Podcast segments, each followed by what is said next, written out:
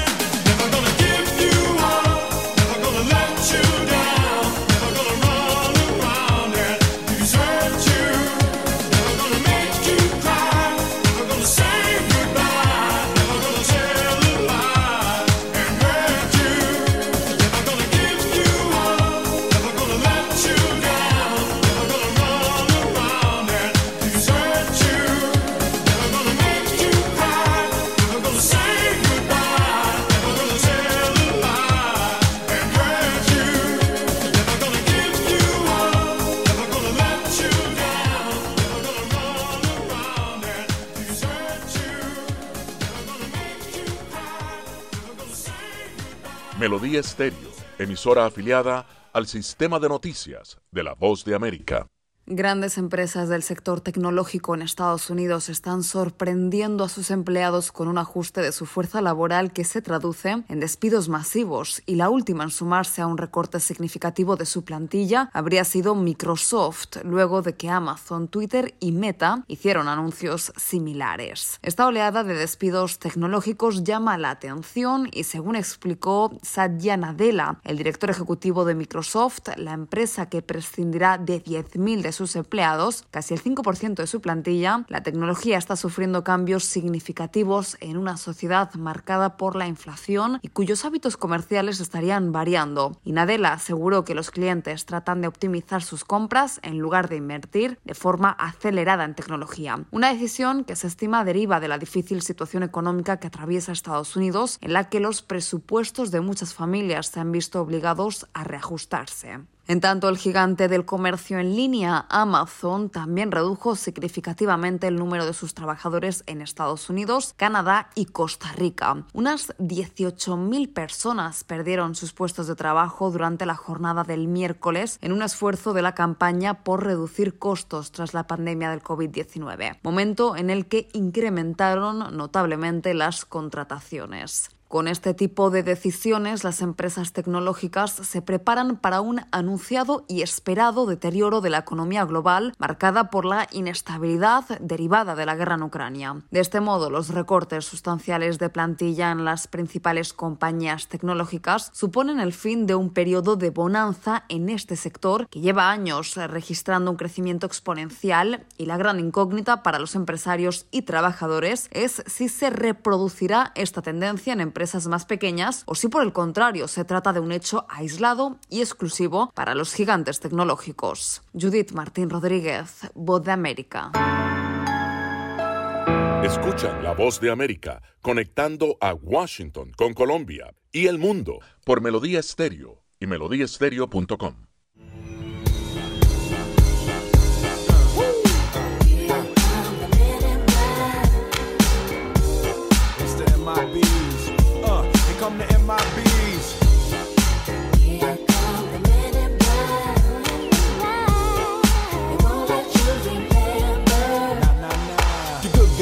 in black, remember that, just in case we ever face to face and make contact. The title held by me, MIB, means what you think you saw, you did not see. So don't blink, be what was dead is now gone. Black suit with the black Ray Bans on, walk in shadow, move in silence, guard against extraterrestrial violence. But yo, we ain't on no government list, we straight don't exist, no names and no fingerprints. Saw something strange, watch your back, cause you never quite know where the MIBs is at. Uh, and.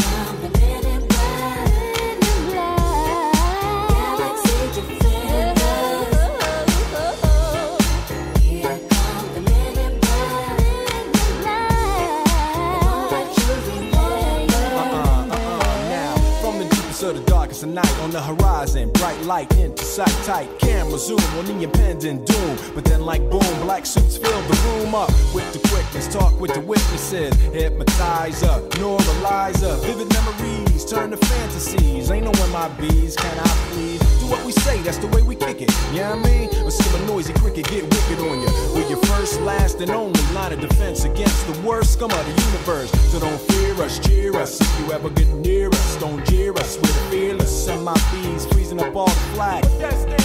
Men in black. Uh, and. The men in black.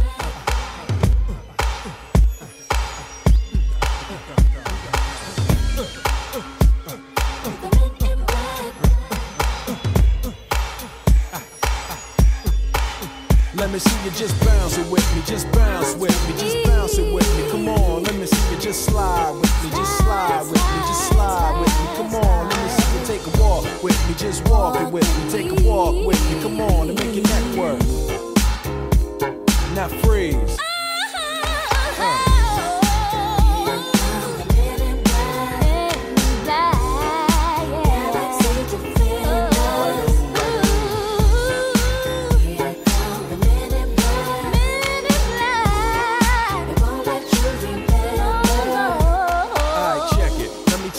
In closing.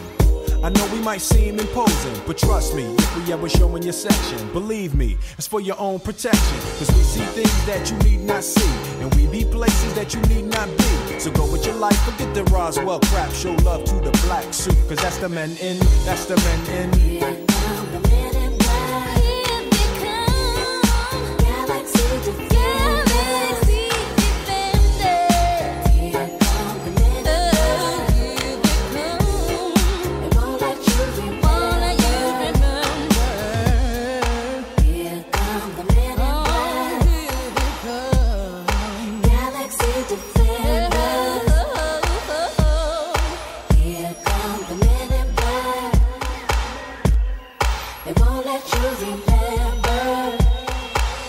Cuenta regresiva hacia un posible impago de la deuda o default del gobierno estadounidense está por comenzar y las fricciones entre el presidente Joe Biden y los legisladores republicanos generan temores acerca de si el país podrá esquivar una potencial crisis económica. El Departamento del Tesoro informó en una carta a los jefes del legislativo que empezó a tomar medidas extraordinarias al tiempo que el gobierno se acerca al límite de su capacidad legal de endeudamiento de 38.381 billones de dólares. El límite de deuda impuesto artificialmente ha sido elevado unas 80 veces desde los años 60. Según la agencia AP, hasta el momento los mercados permanecen en calma porque el gobierno puede recurrir por ahora a maniobras contables a fin de permanecer abierto y cualquier amenaza a la economía estaría a varios meses de distancia. Muchos analistas, a pesar de sus temores, dan por sentado que habrá un acuerdo. No obstante, este momento parece más tenso que otras ocasiones similares anteriores, debido a las grandes diferencias entre Biden y el nuevo presidente de la Cámara de Representantes, Kevin McCarthy, quien encabeza un bloque republicano. Estas diferencias acrecientan el riesgo de que el gobierno podría incumplir sus obligaciones financieras por razones políticas, un problema que remecería los mercados financieros y de no resolverse hundiría a la primera economía mundial en una recesión totalmente evitable. La pareja tiene varios meses para forjar un acuerdo mientras el Tesoro aplica sus medidas extraordinarias a fin de mantener al gobierno en funcionamiento al menos hasta junio, pero la hostilidad partidista que no deja de acumularse desde hace años ha conducido a un conjunto conflictivo de exigencias que pone en peligro la capacidad de los legisladores para trabajar juntos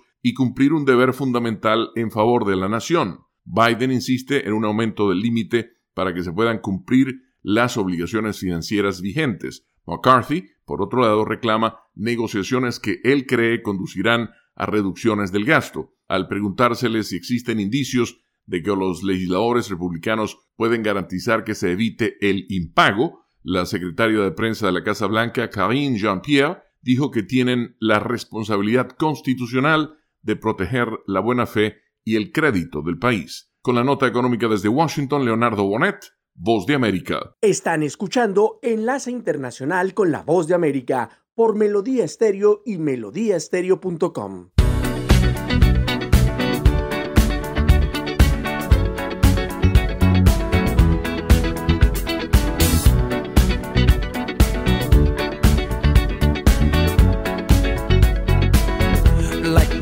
legend of the phoenix.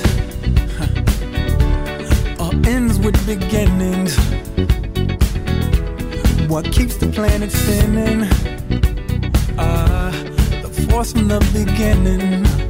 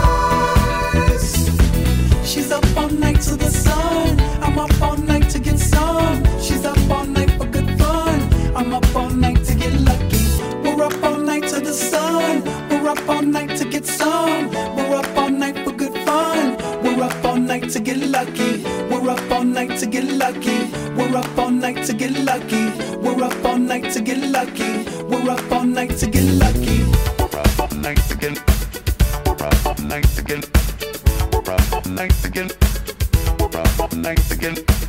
We're up all night get. We're up all night to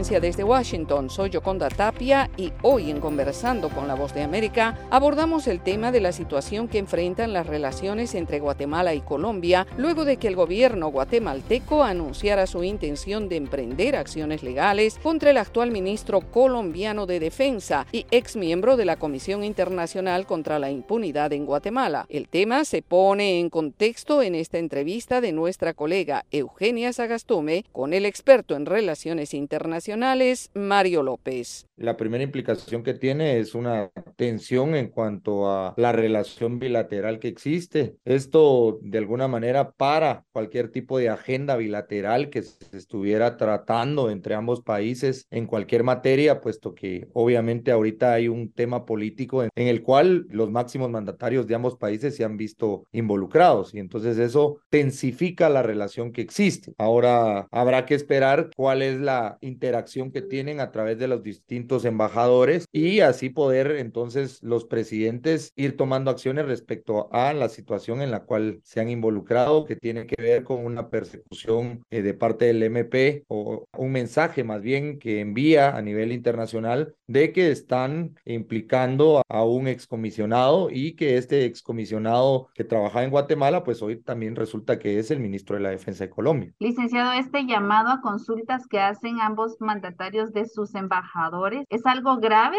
a nivel diplomático. Pues más que grave, porque digamos la relación bilateral tampoco se va a romper con este llamado a consultas. La relación bilateral es la última instancia cuando digamos por la vía diplomática no se pudo resolver nada y entonces ambos mandatarios piden a sus embajadores pues cerrar operaciones bilaterales y diplomáticos en, en los países respectivos. Más que todo, el llamar a consultas deja un mensaje de inconformidad, es un mensaje, dentro de la diplomacia se entiende como un mensaje de entender que algo no está bien con algunos asuntos del país en el otro país donde se está teniendo representación diplomática. En ese sentido, pues es más que todo la percepción que se da dentro de la diplomacia El canciller colombiano dijo en una entrevista a un medio colombiano que no es que las, relaciones diplomáticas estén rotas entre eh, Guatemala y Colombia. Y, y bueno, y Yamatei y llamó también a la cordura al presidente colombiano. Al final, ¿cómo podría terminar este intercambio de mensajes con estos dos llamados que hacen entre ambos países?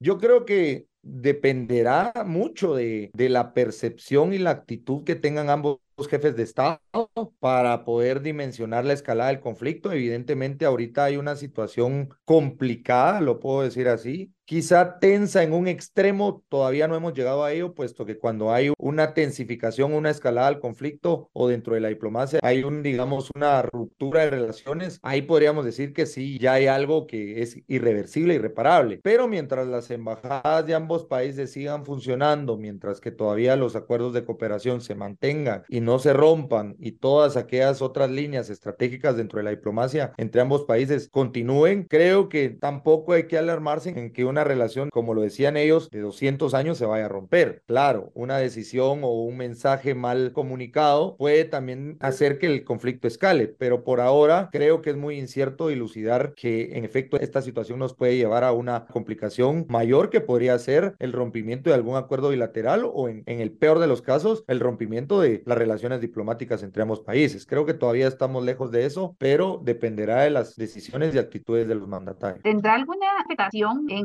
cuestiones económicas con Colombia? Las implicaciones económicas podrían llegar posteriormente al rompimiento de las relaciones bilaterales. Mientras existan, creo que se puede mantener, digamos, en todo lo que es tema económico, lo que se ha acordado entre estados. Sí hay una relación económica entre Guatemala y Colombia en, en materia de infraestructura. Hay algunas cuestiones importantes. Tengo entendido también que hay operaciones aéreas que tienen una aerolínea colombiana en Guatemala que también se ha visto beneficiado de algunos tratos especiales para poder aumentar operaciones y también en algunas cuestiones de granos básicos y hay una relación de, de importación, exportación de café y de otros granos básicos. Pero creo, como le digo, esto es una última instancia. Era Mario López, experto en relaciones internacionales, analizando las implicaciones de la tensión entre los gobiernos de Guatemala y Colombia. Esto fue Conversando con la Voz de América. Escuchan la voz de América conectando a Washington con Colombia y el mundo por Melodía Estéreo y melodíaestéreo.com.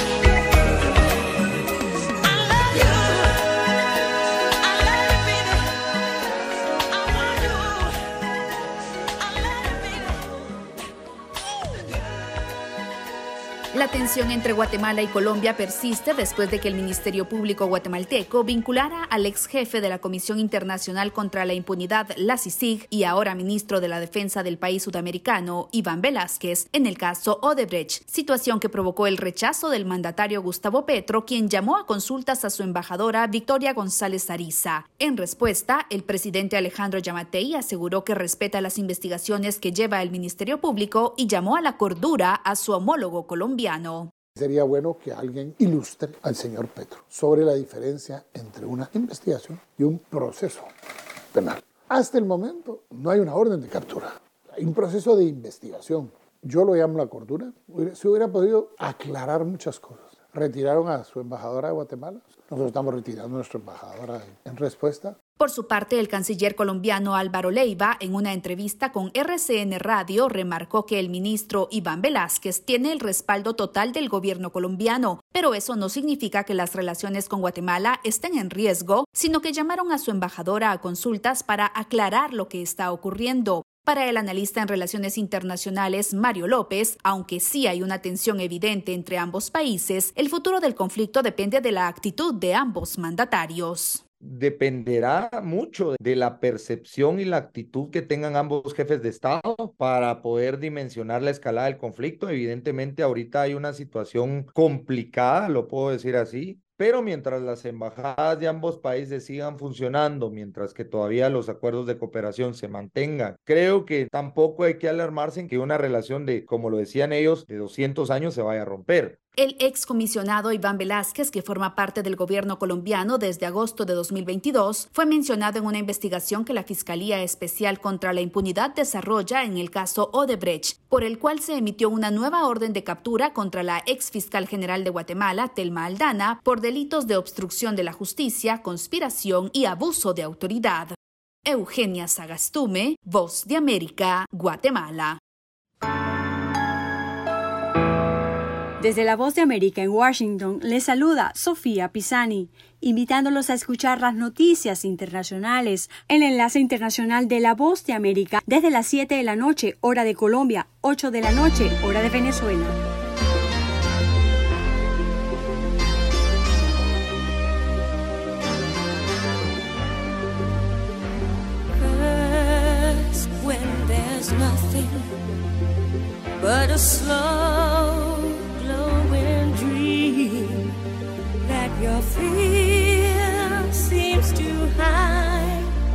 Deep inside your mind. All alone, I have cried silent tears full of pride in a world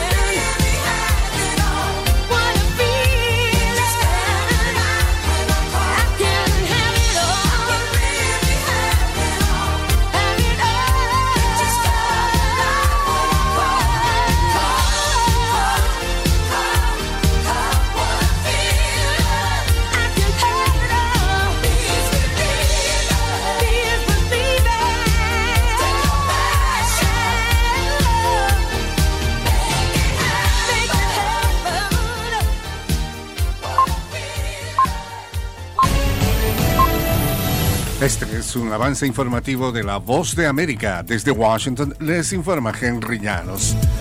El Departamento de Estado anunció la creación de Cuerpos de Bienvenida, un programa que permitirá a ciudadanos patrocinar financieramente el reasentamiento de refugiados. Nos informa Jorge Agobián. Se trata de un mecanismo con el que Estados Unidos busca que este año unos 10.000 ciudadanos y organizaciones estadounidenses puedan patrocinar en principio a 5.000 refugiados de todo el mundo. En la primera fase del programa se asignarán refugiados que ya han sido admitidos por las autoridades estadounidenses, un proceso que esperan que se lleve a cabo a partir de este mismo mes y en el primer semestre de este año. Entre octubre y diciembre de 2022, Estados Unidos admitió a 7.000 refugiados de todo el mundo. Jorge Agobián, de La Voz de América. La cuenta regresiva hacia un posible impago de la deuda del gobierno estadounidense está por comenzar y las fricciones entre el presidente Joe Biden y legisladores republicanos generan temores acerca de si el país podrá esquivar una crisis económica en potencia. El Departamento del Tesoro dijo en una carta a jefes del legislativo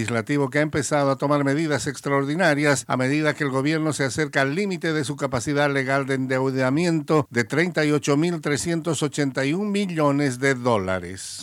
Estas son las noticias. No coincide con la medida unilateral implementada por el gobierno de Estados Unidos. Ya por precaución han recomendado no viajar a la zona. Estos son los corresponsales de La Voz de América. Giselle Jacome, Quito, Ecuador. Juan Ignacio González Prieto, Buenos Aires, Argentina. Álvaro Algarra, Caracas. Llevando siempre la información desde el lugar de los hechos. Miembros de la delegación negociadora de la oposición venezolana en México advierten que el gobierno de Venezuela implementa tácticas dilatorias. Desde Caracas nos informa Carolina Alcalde. Tomás Guanipa, miembro de la delegación negociadora de la plataforma unitaria de la oposición venezolana en el diálogo en México, asegura que las recientes declaraciones de altos funcionarios del gobierno del presidente Nicolás Maduro buscan dilatar el proceso. La ejecución del acuerdo social no tenía ningún tipo de implicación en el inicio de las negociaciones políticas. Lo acordado era firmar el acuerdo social y inmediatamente iniciar la discusión política. Carolina, alcalde Voz de América, Caracas. Alemania enfrenta una creciente presión para que suministre tanques de batalla a Kiev y el presidente ucraniano Volodymyr Zelensky expresó su frustración por no conseguir armamento suficiente en momentos en que aliados de Occidente sopesaban la mejor manera de apoyar a Ucrania luego de casi 11 meses de invasión rusa. Desde que Gran Bretaña anunció la semana pasada que enviaría tanques Challenger 2, Berlín ha enfrentado cada vez más presión para que suministre tanques Leopard 2 o que al menos autorice a otros países como Polonia para que entreguen los tanques de fabricación alemana que tengan en sus arsenales. Este fue un avance informativo de La Voz de América. Desde Washington le saluda Gonzalo Abarca para invitarlos a escuchar Enlace Internacional con la Voz de América, lunes a viernes, 7 de la noche, por Melodía Estéreo y en simultánea por melodíaestéreo.com.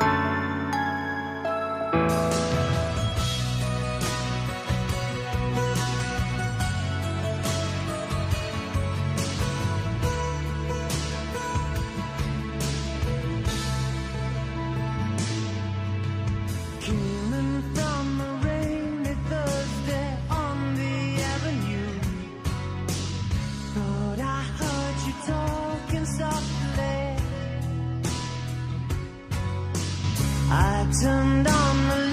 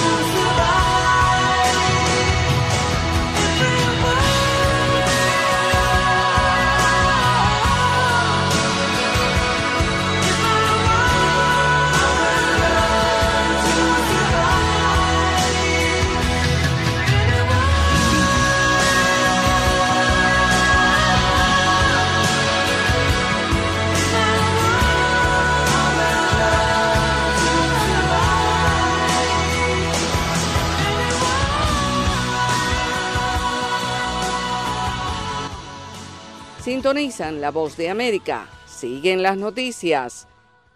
Y aquí en Buenos Aires hablamos que por última vez Messi y Cristiano Ronaldo se vieron las caras en un partido amistoso. La rivalidad deportiva de ambos jugadores excepcionales por única ocasión regresó en el duelo amistoso por la Riyadh Season Cup. El King Fan Stadium fue testigo del choque entre los mejores jugadores del mundo. El astro argentino abrió la cuenta para los parisinos, luego empataba Cristiano Ronaldo, Neymar iba a errar un penal, luego Mbappé estaría entre los goleadores y el lusitano duplicaría, aunque terminaría en victoria para el Paris Saint-Germain por 5 a 4, una rivalidad de más de 16 años deportivas que tiene a CR7 sumando 34 títulos en total contra 42 de Lionel Messi que buscará la tan ansiada Champions League para el equipo parisino.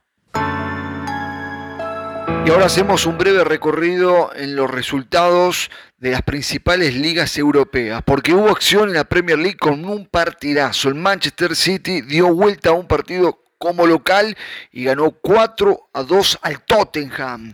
En Italia estuvo la Copa de ese país. Atalanta goleó 5 a 2 el Spezia. La Lazio de local 1 a 0 le ganó el Bolonia. La Juventus le ganó 2 a 1 al Monza. Y en España se disputó la Copa del Rey. El equipo del ascenso, el Ceuta, cayó de local 5 a 0 frente al Barcelona, en tanto el Real Madrid le ganó de visitante 3 a 2 al Villarreal. Informando desde el Máster Internacional de Melodía Estéreo en Buenos Aires, Argentina, Pablo Lucas Candelaresi. Enlace Internacional con la Música.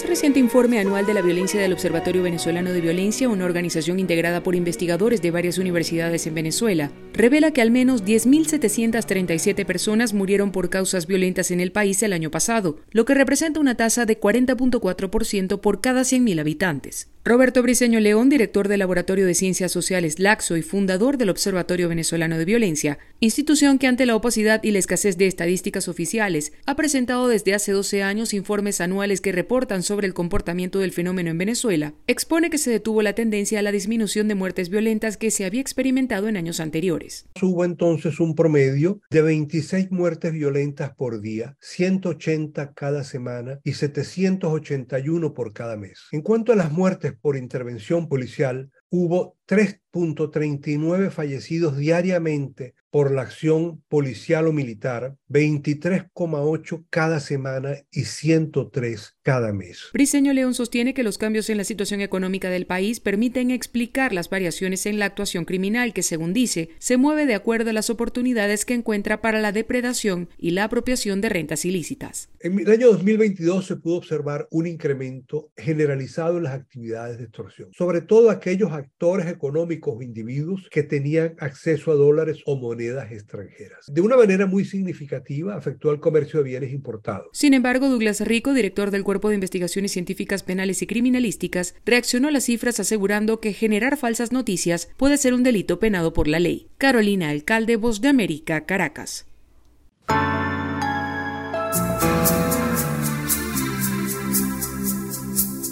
Enlace Internacional con la Música.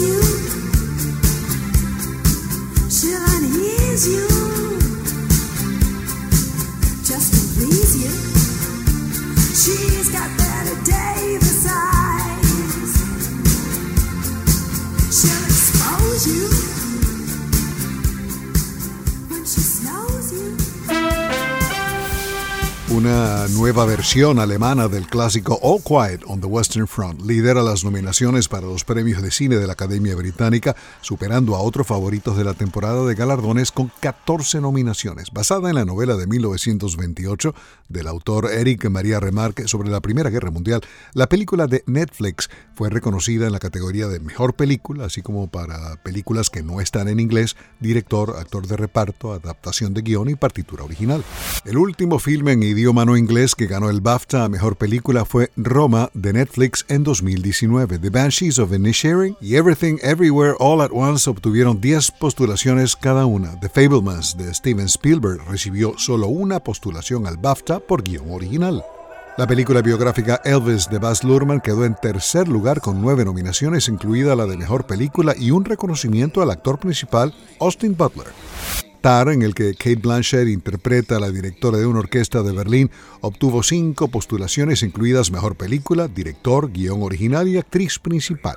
Los éxitos de taquilla Avatar The Way of Water y Top Gun Maverick recibieron nominaciones en las categorías técnicas. Los BAFTA de la Academia Británica de Artes Cinematográficas y Televisivas se entregarán en Londres el 19 de febrero. Por cierto que Avatar The Way of Water superó en recaudación de taquilla Spider-Man No Way Home, convirtiéndose de esta manera en la sexta película más taquillera de la historia y a James Cameron en el rey de la taquilla si tomamos en cuenta la original Avatar y Titanic. The Way ahora deberá superar los 2 mil millones de dólares, una hazaña lograda solo por cinco películas en la historia. Avatar, también de Cameron, 2.900 millones de dólares.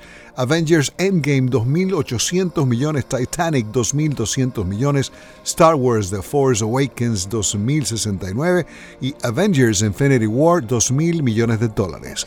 The Dune Parte 2 será estrenada dos semanas antes de lo previsto, el 3 de noviembre en vez del 17 de noviembre, y aunque faltan muchos meses para que eso ocurra, la secuela de la película del cineasta Denis Villeneuve ha generado expectativas por el tratamiento visual que el director quebequense dio a su primera Dune y la recomendación de él de que se trata de una película para verla en el cine y no por streaming en casa. El actor Alec Baldwin y una especialista en armas de fuego serán acusados de homicidio involuntario en el incidente en que una directora de fotografía falleció al dispararse un revólver en un set de filmación en Nuevo México en 2021. La fiscal de distrito de Santa Fe, Mary Carmack, emitió un comunicado en el cual anunció los cargos contra Baldwin y Hannah Gutiérrez Reed, quien supervisaba las armas en el escenario. Baldwin es conocido por sus papeles en 30 Rock, la película The Hunt for Red October y su imitación del expresidente Donald Trump en el programa televisivo Saturday Night Live. Alejandro Escalona, Voz de América.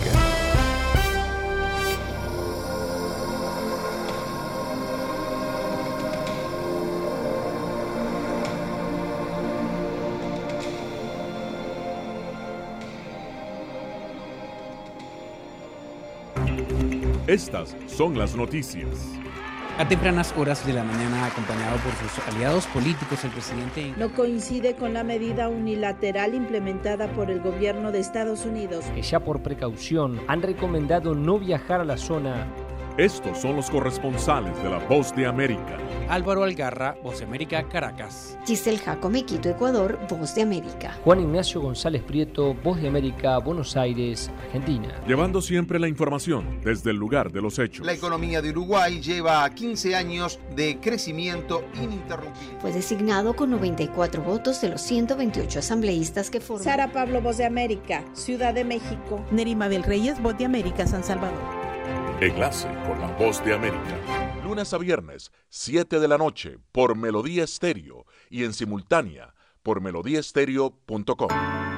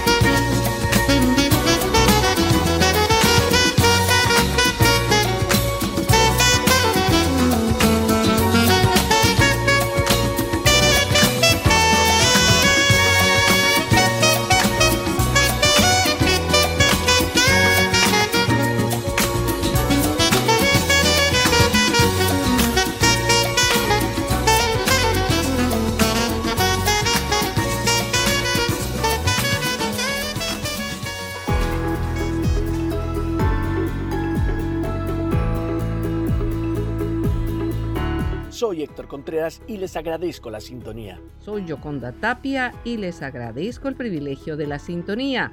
Recuerden visitar nuestra página web boanoticias.com y si prefiere seguirnos en Twitter estamos en arroba boanoticias. Gracias y que disfruten de su jornada.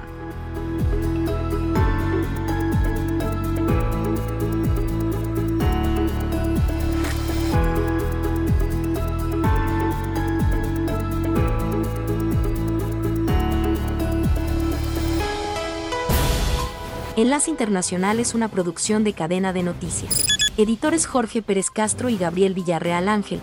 Periodista Sala de Redacción de La Voz de América. Voiceover Gonzalo Abarca. Producción ejecutiva Jimmy Villarreal.